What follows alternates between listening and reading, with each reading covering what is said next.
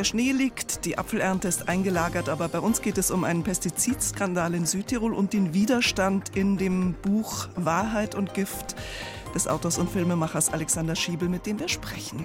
Außerdem haben wir Maestro, Bradley Coopers filmische Leonard Bernstein-Biografie. Oberster Sprachhüter, Ministerpräsident Söder will das Gendern verbieten und Kritik an miserablen politischen Zuständen in Großbritannien. Der renommierte Turner-Preis geht an den Künstler Jesse Darling. Kultur am Morgen auf Bayern 2. Heute mit Barbara Knopf.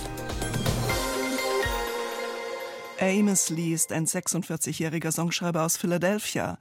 Er war Lehrer und Barkeeper, bevor er die Musik zu seinem Beruf erklärt hat. Die spirituelle Muse für sein zehntes Album ist seine Kollegin Lucinda Williams. Sein Album Honeysuckle Switches enthält Originale der verehrten Südstaatenmusikerin, auch aus deren legendären Durchbruchalbum Car Wheels on a Gravel Road. Honeysuckle Switches ist ein Verlust- und Traueralbum und auch da bezieht sich Amos Lee auf Lucinda Williams. Sie umarme die Traurigkeit, werde aber nie von ihr eingehüllt. I would that serpent's bite. I would dance around with seven. I would kiss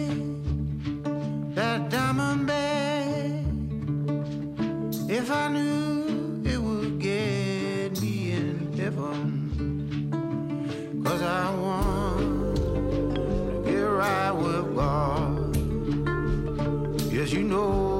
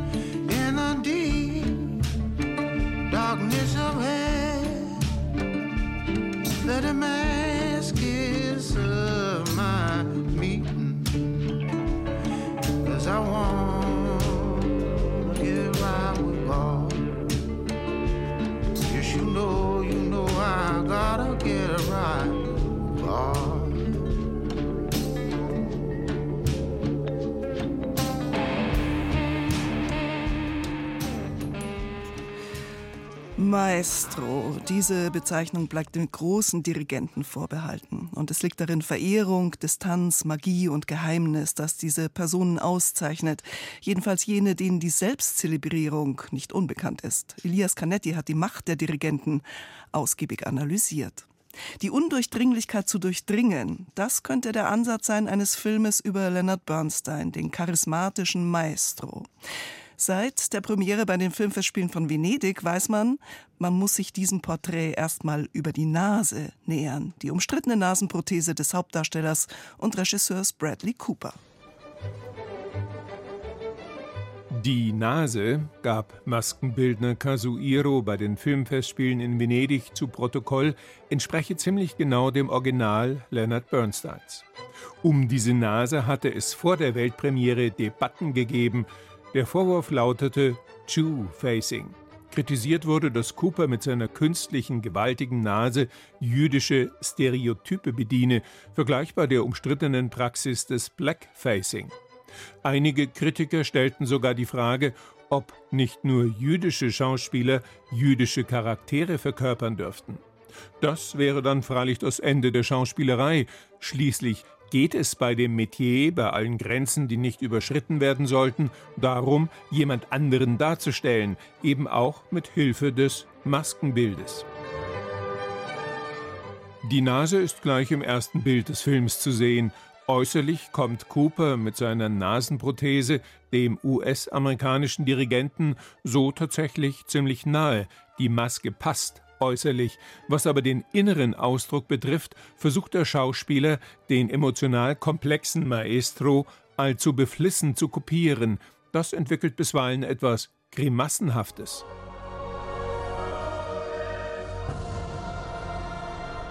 Leonard Bernsteins Karriere begann, als er im November 1943 beim New York Philharmonic Orchestra kurzfristig für einen erkrankten Kollegen einspringen musste. Bradley Cooper konzentriert sich dann vor allem auf die Familiengeschichte des Dirigenten, der ein Doppelleben führte. Er liebte Männer, heiratete aber die Schauspielerin Felicia Montealegre. Seltsam oberflächlich und dabei sehr amerikanisch begleitet der Film dieses Leben. Schwule Liebesszenen werden mehr oder weniger vermieden. Der Raum, der der von Carrie Mulligan großartig gespielten Ehefrau zugestanden wird, ist äußerst beschränkt sowie voller Klischees. Und die Visionen des Dirigenten in Bezug auf ein zukünftiges Amerika fehlen komplett. Immerhin hatte er 1957 das explosive Immigrantenmusical West Side Story mitgeschaffen über die ethnischen Konflikte zwischen Puerto Ricanern und US-Amerikanern. Im Film kommt es nicht vor. Maestro taucht weder in die Musiktiefe ein, noch entwickelt das Drama eine politische Haltung, Bernsteins Leben wird zur austauschbaren Familiengeschichte. Zu wenig, um nun als Oscar-Favorit zu gelten. Wie lange machen wir so weiter? So lange, bis wir eine starke Verbindung aufgebaut haben. Bradley Cooper ist als Regisseur vor allem bemüht, selbst eine gute Figur zu machen. Schon als Kind träumte er davon, Dirigent zu werden. Nun bekam er die Chance dazu, nachdem Steven Spielberg Cooper zuerst gefragt hatte, ob er die Hauptrolle spielen wolle und dann selbst von der Regie des Stoffes zurückgetreten war. So he said, uh, there's this project called Maestro I might direct. And would you read it to maybe play the guy? And I didn't know anything about Leonard Bernstein. I read it and I said, well, you know, I just wrote and directed uh, this movie, and that's really all I want to do. Und so kam es dann auch.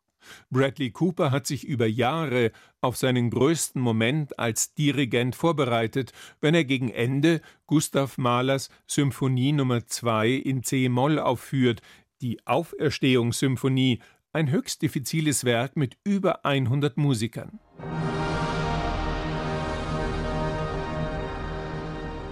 This is an Tage und Wochen wurde der Schauspieler von dem Dirigenten Yannick Nese-Seguin trainiert. Der sagt, man sehe in der Szene die große Leidenschaft Coopers, sich so gut wie möglich vorzubereiten. Es wirkte dann, als sei Lenny höchstpersönlich am Pult gestanden.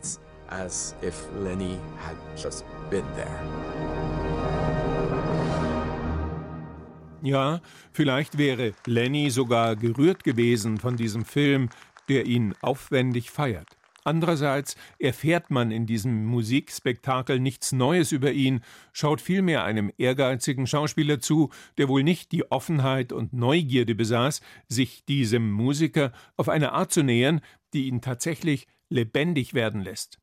So schaut man in Maestro auf ein filmisches, brillant gespieltes Denkmal und weniger auf eine aufregende, widersprüchliche Persönlichkeit, die Bernstein war. Maestro kommt morgen ins Kino. Ein Beitrag von Moritz Hohlfelder war das.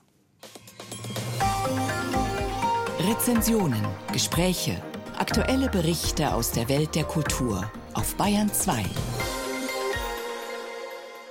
Idyllisch die Landschaft. Bergtäler, Weinberge und Obstbäume. Wohin das Auge blickt. Naja, Bäume, eher Sträucher, Apfelplantagen, an Betonstützen kilometerweit aufgereihte maschinell aberntbare und in die Welt exportierbare Äpfel, Monokulturen, die nur unter höchstem Pestizideinsatz gedeihen.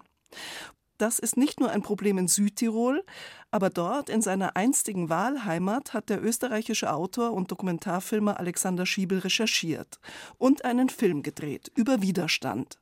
Denn eine Südtiroler Gemeinde, Maals im Finchgau, hatte sich gegen den Einfluss der Agrarindustrie und der Obstbauernlobby formiert und auf allen Flächen der Gemeinde Pestizideinsatz grundsätzlich verboten. Das Wunder von Mals heißt der Film, der bei Kinovorführungen gezeigt wurde und auf YouTube zu sehen ist. Der Autor Alexander Schiebel hat dabei allerdings auch sein blaues Wunder erlebt. Er wurde angeklagt von 1372 Südtiroler Bauern. Ein auch von deutschsprachigen Medien aufmerksam verfolgter Prozess, der erst vor kurzem endete, mit einer spektakulären Freisprechung. Jetzt rollt er nochmal alles auf in einem neuen Buch. Gift und Wahrheit heißt es. Herzlich willkommen in der Kulturwelt, Alexander Schiebel. Hallo, ich freue mich über die Einladung. Können Sie noch mal kurz rekapitulieren, was damals eigentlich passierte? Also warum Sie als Autor und Filmer vor Gericht gestellt wurden? Als ich mit der Arbeit an dem Film begonnen habe, habe ich mich eigentlich in meine ProtagonistInnen verliebt, kann man sagen, in ihren Humor und in ihre Sturheit. In die Widerständler. Ja, in die Widerständler.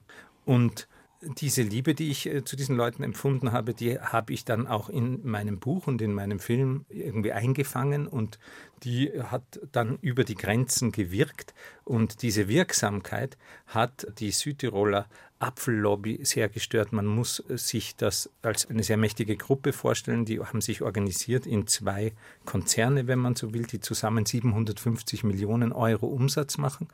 Und hinter ihnen steht die Landesregierung, hinter ihnen stehen die Medien des Landes. Also es geht eigentlich in diesem Land nichts, wenn man nicht die Zustimmung dieser Leute auch hat. Und wir haben sie bei jeder Gelegenheit geärgert. Wir haben gesagt, nein, auf diesem Gemeindegebiet von Mals kommen diese giftigen und sehr giftigen chemisch-synthetischen Pestizide nicht zum Einsatz. Pestizideinsatz ist ja auch, ähm, selbst wenn er lokal angebracht wird, erfährt man in Ihrem Buch sehr klar, wo überall Pestizide hingehen, weil sie einfach über die Luft, über Wasser, über den Boden nicht da bleiben, wo sie ursprünglich mal hin sind.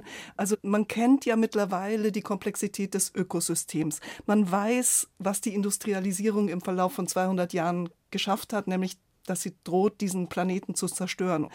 Warum aber gibt man sich so resistent gegenüber diesen Erkenntnissen? In meinem aktuellen Buch gehe ich genau der Frage auch nach. Diese, ich frage mich, wie ist das mit der sozialen Konstruktion der Wirklichkeit und äh, wie erklärt sich diese verblüffende Untätigkeit? Also in meinem Buch zitiere ich einen Satz, den man öfters hört bei Protesten der Klimabewegung. Und der lautet, äh, viele Menschen können sich eher das Ende der Welt vorstellen als das Ende des Kapitalismus, also der Wirtschaftsordnung, in der wir leben und die uns zwingt, auf Trab zu bleiben. Ich habe in dem Mittelteil dieses Buches, der Teil heißt Eine Welt am Abgrund, mir erlaubt, ein Kapitel lang über unsere Wirtschaftsordnung nachzudenken. Und ich kann mir schon eine andere Wirtschaftsordnung vorstellen, in der es halt darum ginge, sich umeinander zu kümmern. Vom Ich zum Wir. Ja. Es ist ja so, dass Ihr Buch zweierlei leistet, also dieses jetzige Buch Gift und Wahrheit. Zum einen über diese ökologischen Zusammenhänge aufzuklären, andererseits aber auch über den Umgang mit Aktivisten und Menschen im Widerstand, weil die haben Sie getroffen und Sie sind aber eigentlich ja durch Ihre filmische Teilnahme fast selber zu so etwas geworden. Sie sind selbst mit einer Klageflut überzogen worden, sogenannte Slap-Klagen, also Einschüchterungsklagen. Was für ein Mittel ist das? Also das Akronym SLAP steht für Strategic Lawsuit Against Public Participation. Ich finde das ein bisschen spröde.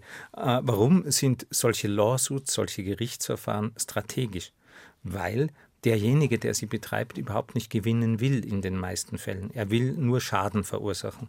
Also denen, die sich öffentlich zu Wort melden, den Kritikern meistens, Schaden zufügen. Und das geht ganz leicht, wenn man eine prall gefüllte Kriegskasse hat, und ich nenne das jetzt absichtlich einen Krieg, äh, zu dem man die Justiz missbraucht, dann klagt man einfach mal, sucht sich gute Anwälte, zieht das Verfahren möglichst lang in die Länge und macht dem Opfer eines solchen Verfahrens möglichst viele Sorgen, äh, möglichst viel Angst, stiehlt ihm möglichst viel Zeit, kostet ihn möglichst viel Geld.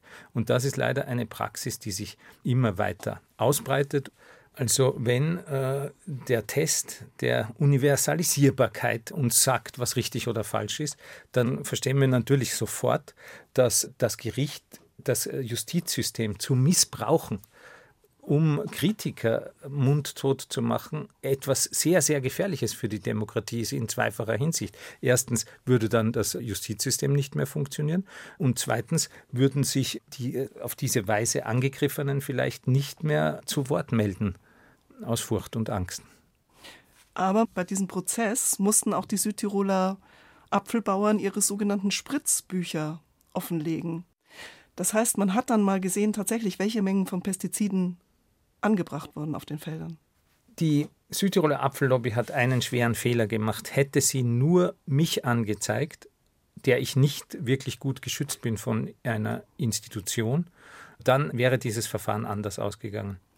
Da sie aber unbedingt auch das Umweltinstitut München angreifen musste, das mich immer unterstützt hat, haben sie die Kräfteverhältnisse falsch eingeschätzt. Das Umweltinstitut München ist dann an diesen Fall generalstabsmäßig herangegangen.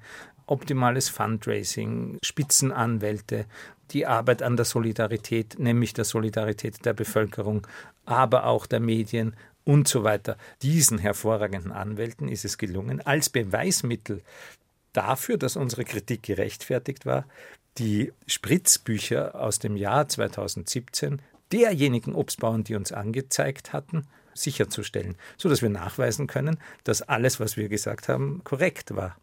Das ist insofern verblüffend, weil die Obstbauern nicht nur in Südtirol, sondern europaweit zwar verpflichtet sind aufzuzeichnen, was sie da tun mit diesen hochgefährlichen Giften, aber sie liefern es im Grunde genommen nirgendwo ab. Es wird nicht zentral erfasst. Jetzt wussten wir es erstmals und die Kurzzusammenfassung lautet, es ist viel schlimmer, als Sie sich das vorstellen können. Also gerade wurde zum Beispiel auf EU-Ebene in Brüssel eine Glyphosat-Zulassung um zehn weitere Jahre verlängert. Wie stehen Sie dazu, zu diesem Kampf, den man da führt, um in der Metapher zu bleiben? Und ja, dann tut sich doch trotz der Erfolge dazwischen nichts. Die Frage, die Sie gestellt haben, wie fühlt sich das an, wenn man so vergeblich kämpft, ist eine sehr wichtige Frage, denn äh, in der Tat ist es vorläufig vergeblich. Und das liegt daran, dass diese Gegner, mit denen wir es zu tun haben, einfach sehr, sehr viel mächtiger sind als wir. Sie kontrollieren auch das Zulassungsverfahren für diese Pestizide und wir erleben eine, wenn man so will, endlose Serie von Rückschlägen. Aber, wie sagt Hölderlin so schön, wo aber Gefahr ist, da wächst das Rettende auch. Und es kann ja zu einem Punkt kommen, wo sich die Dynamik dann ändert. Ich erwarte diesen Punkt eigentlich, ein bisschen so wie Karl Marx, der hat immer darauf gehofft, dass es Krisen gibt, nicht? weil dann wird der Kapitalismus beseitigt werden. Ich hoffe nicht darauf, dass es Krisen gibt, sondern ich weiß, dass es welche geben wird. Und wenn diese Krise dann kommt, dann wird das, was bis dahin gewachsen ist, eben sehr wichtig sein. Gift und Wahrheit. Das Buch des Autors und Filmemachers Alexander Schiebel ist im Ökon Verlag erschienen. Es kostet 20 Euro. Herr Schiebel, herzlichen Dank für das Gespräch. Dankeschön. Und dieses Album ist eine Hommage an die Country- und Folksängerin Lucinda Williams. Amos Lee nennt es Honeysuckle Switches.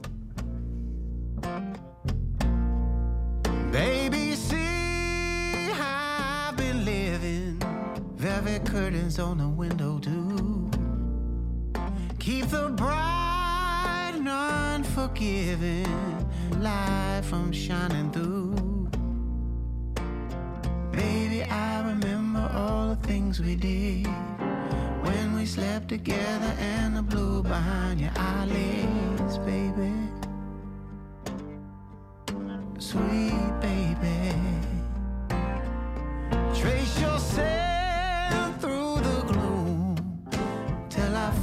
these purple flowers. I spent, I was soon smelling you for hours. Lavender, lotus blossoms too. Water the dirt, flowers lasting for you, baby. Sweet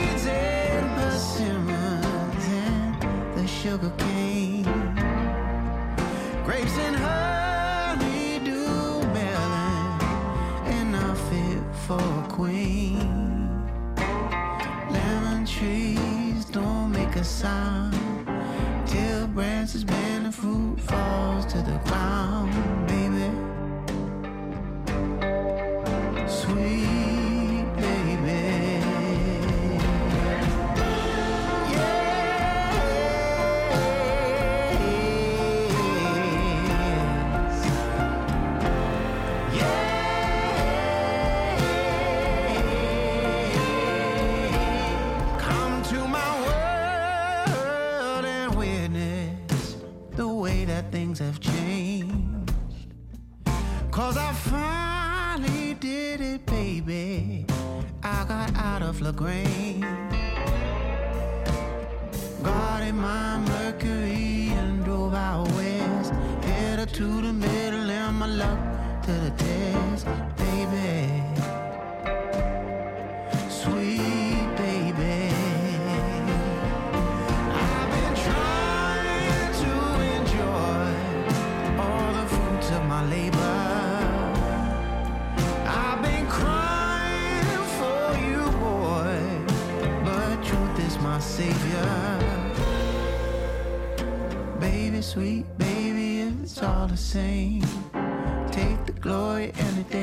Over the fame, baby.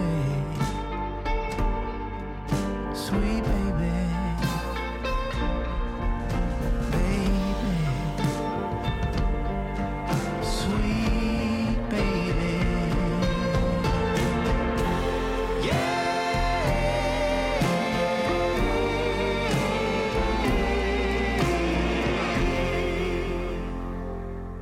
Amos Lee um 8.51 Uhr. Sie hören Bayern 2, die Kulturwelt. Gestern hat der bayerische Ministerpräsident Markus Söder die erste Regierungserklärung der neuen Legislaturperiode gehalten und erklärte forsch, das Gendern verbieten zu wollen, in bayerischen Schulen und in bayerischen Verwaltungsbehörden. Söder sprach in seiner Erklärung auch von der künstlichen Intelligenz und dass ein europäisches Mondtestzentrum sowie ein Testzentrum für Raketenantriebe im bayerischen Oberpfaffenhofen entstehen könne. Wer in Dimensionen des ganzen Universums denkt, wer braucht da ein Gendersternchen? Anmerkungen von Knut Kortzen. Noch einer und dann ist es endgültig ein Trend. Erst wird Boris Rhein hessischer Ministerpräsident und hat nichts Dringlicheres zu tun, als zu annoncieren, er wolle festschreiben, dass staatliche und öffentlich-rechtliche Institutionen wie Schulen, Universitäten, Rundfunk auf das Gendern mit Sonderzeichen verzichten sollen. Dann macht es ihm Markus Söder, eigentlich ein pandemiebekannter Vorprescher, nach, wird zum Ministerpräsidenten gewählt und verkündet in seiner Regierungserklärung, man beabsichtige das Gendern an Behörden und Schulen fürderhin zu untersagen. Haben wir keine anderen Probleme in Deutschland? Diese gestern so gestellte rhetorische Frage des bayerischen Landesvaters fällt damit auf ihn selbst zurück. Ebenso wie des Franken Feststellung, Deutschland sei kein Land des Staatsdirigismus. Doch, möchte man ihm zurufen, wer Sprache zu lenken sucht, wer in sie eingreift, der übt sich genau darin, im Staatsdirigismus. Nur gut, dass die Schwiegermutter Thomas Manns das alles nicht mehr miterleben muss. Hedwig Pringsheim empfing schon vor fast hundert Jahren Gästinnen in ihrem Münchner Salon, ausweislich ihrer Tagebücher. Und seien wir ehrlich, Gästin, das erinnert schon fatal an jene schöne Flüchtlingen bzw. Fremdlingen, von welcher einst der große bayerische Schriftsteller Jean Paul erzählte. Man muss kein Freund des Genderns sein, um darauf hinzuweisen, dass es schon praktiziert wurde, lange bevor es überhaupt auf den Begriff gebracht wurde. Wilhelm Rabe kann sich heute noch freuen, nie ein Bürger des Freistaats gewesen zu sein. In seinem Roman Der Hungerpastor besaß er die Chutzpe, von Bekannten und Bekanntinnen zu fabulieren. Schon lange her, 1863, um genau zu sein. Aber was soll's. Die schönste Pointe besteht ja eh darin, dass ausgerechnet derjenige, der seinen politischen Hauptgegner, die Grünen, in einer Tour Zeit eine Verbotspartei zu sein, nun die seinige Christsoziale zu einer ebensolchen macht. Ein Verbot des Genderns ist genauso unsinnig, wie es eine Verpflichtung auf das Gendern wäre. Eine Pflicht aber gibt es gar nicht. Nur eine von Markus Söder verordnete Kreuzpflicht für Amtsstuben. Und die zu verstehen, fällt bekanntlich selbst Menschen mit dem von Markus Söder höchstpersönlich detektierten Bayern-Gen schwer. Sein Kruzifixerlass hat ihm einst das Eponym Södern eingetragen, so wie seinen Vorgängern durch ihre Handlungen die Verben Seehofern und Stäubern zuteil wurden. Längst ist auch das Eiwangern schwer en vogue. Wir kämen allerdings nie auf die Idee, derlei zu verbieten. Dafür ist es einfach viel zu amüsant. Gegendert soll nicht mehr werden. Sprachverbot für den Freistaat. Gestern Abend wurde der Turner-Preis vergeben, der bedeutendste Preis Großbritanniens für zeitgenössische Kunst, benannt nach dem Maler William James Turner, dessen Lichtdurchflutungen gerade im Kunstbau des Münchner Lehmbach-Hauses zu sehen sind. Nominiert werden für den Turner-Preis Ich sag's noch mal schnell, bevor ein Verbot sich doch durchsetzt. Nominiert werden vier KünstlerInnen. Und der Gewinner wurde Imke Köhler.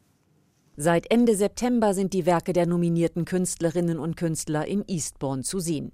Gestern Abend war es dann soweit. In dem englischen Seebad am Ärmelkanal wurde der diesjährige Gewinner des Turner-Preises bekannt gegeben. Grime-Rapper Tiny Temper durfte den Sieger verkünden. And the winner is, ladies and gentlemen, Jesse Darling.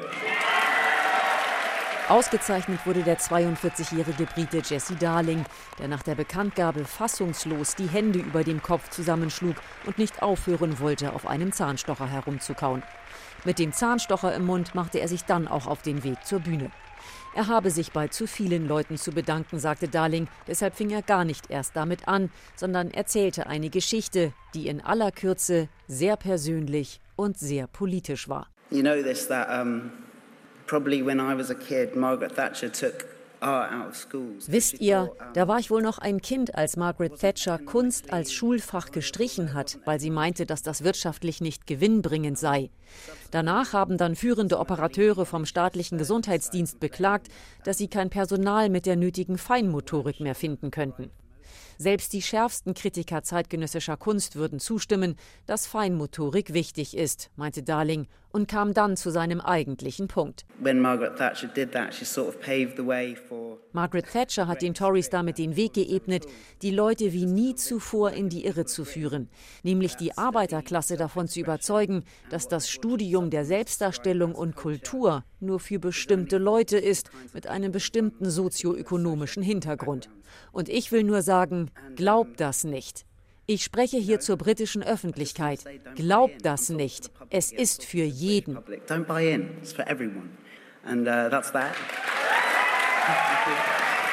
Die Botschaft passt zu seiner Kunst. Darling berührt mit ihr Themen wie etwa den Zustand der nationalen Einheit, Grenzen, Ausgrenzung, Zerbrechlichkeit. All das ist zu sehen, wenn man seine Installation in Eastbourne betrachtet. Man passiert zwei Betonsäulen mit Stacheldraht und Gardinenspitze, dann öffnet sich vor dem Betrachter ein Raum, der etwas Chaotisches an sich hat. Verbogene Schienen, Absperrgitter, die sich aufzubäumen scheinen, Flatterband, Union Jacks, die sich als Patchwork alter Geschirrtücher entpuppen, Krücken, die, obwohl sie stützen sollten, ihrerseits gestützt werden müssen. Kuratorin Noel Collins hält die Installation für ein Porträt des heutigen Großbritanniens. Joe Hill, der Leiter der Kunstgalerie Tauner, bleibt etwas grundsätzlicher. Jesse uses Jesse benutzt Materialien wie Wimpelgirlanden, die man etwa beim Thronjubiläum der Queen oder bei der Krönung gesehen hat und die jetzt verwittert sind. Das verwendete Material ist für Jesse sehr wichtig. Die Vorstellung, wie Dinge gemacht werden, wie sie entstehen und wieder zerfallen. Er spricht viel darüber, dass die Fragilität des Menschlichen ähnlich ist zu der Fragilität der herrschenden Systeme unserer Gesellschaft. Jesse Darling stammt aus Oxford und hat sein Kunststudium in London absolviert. Er lebt und arbeitet derzeit aber in Berlin. Von seinem Preisgeld von 25.000 Pfund will er nun seine Zähne machen lassen, seine Miete bezahlen und Freunde zum Bier einladen, sagte er in der BBC. Ob er weiter als Künstler arbeiten wird, ließ er offen. Die gestrige Turner-Preisverleihung in Eastbourne.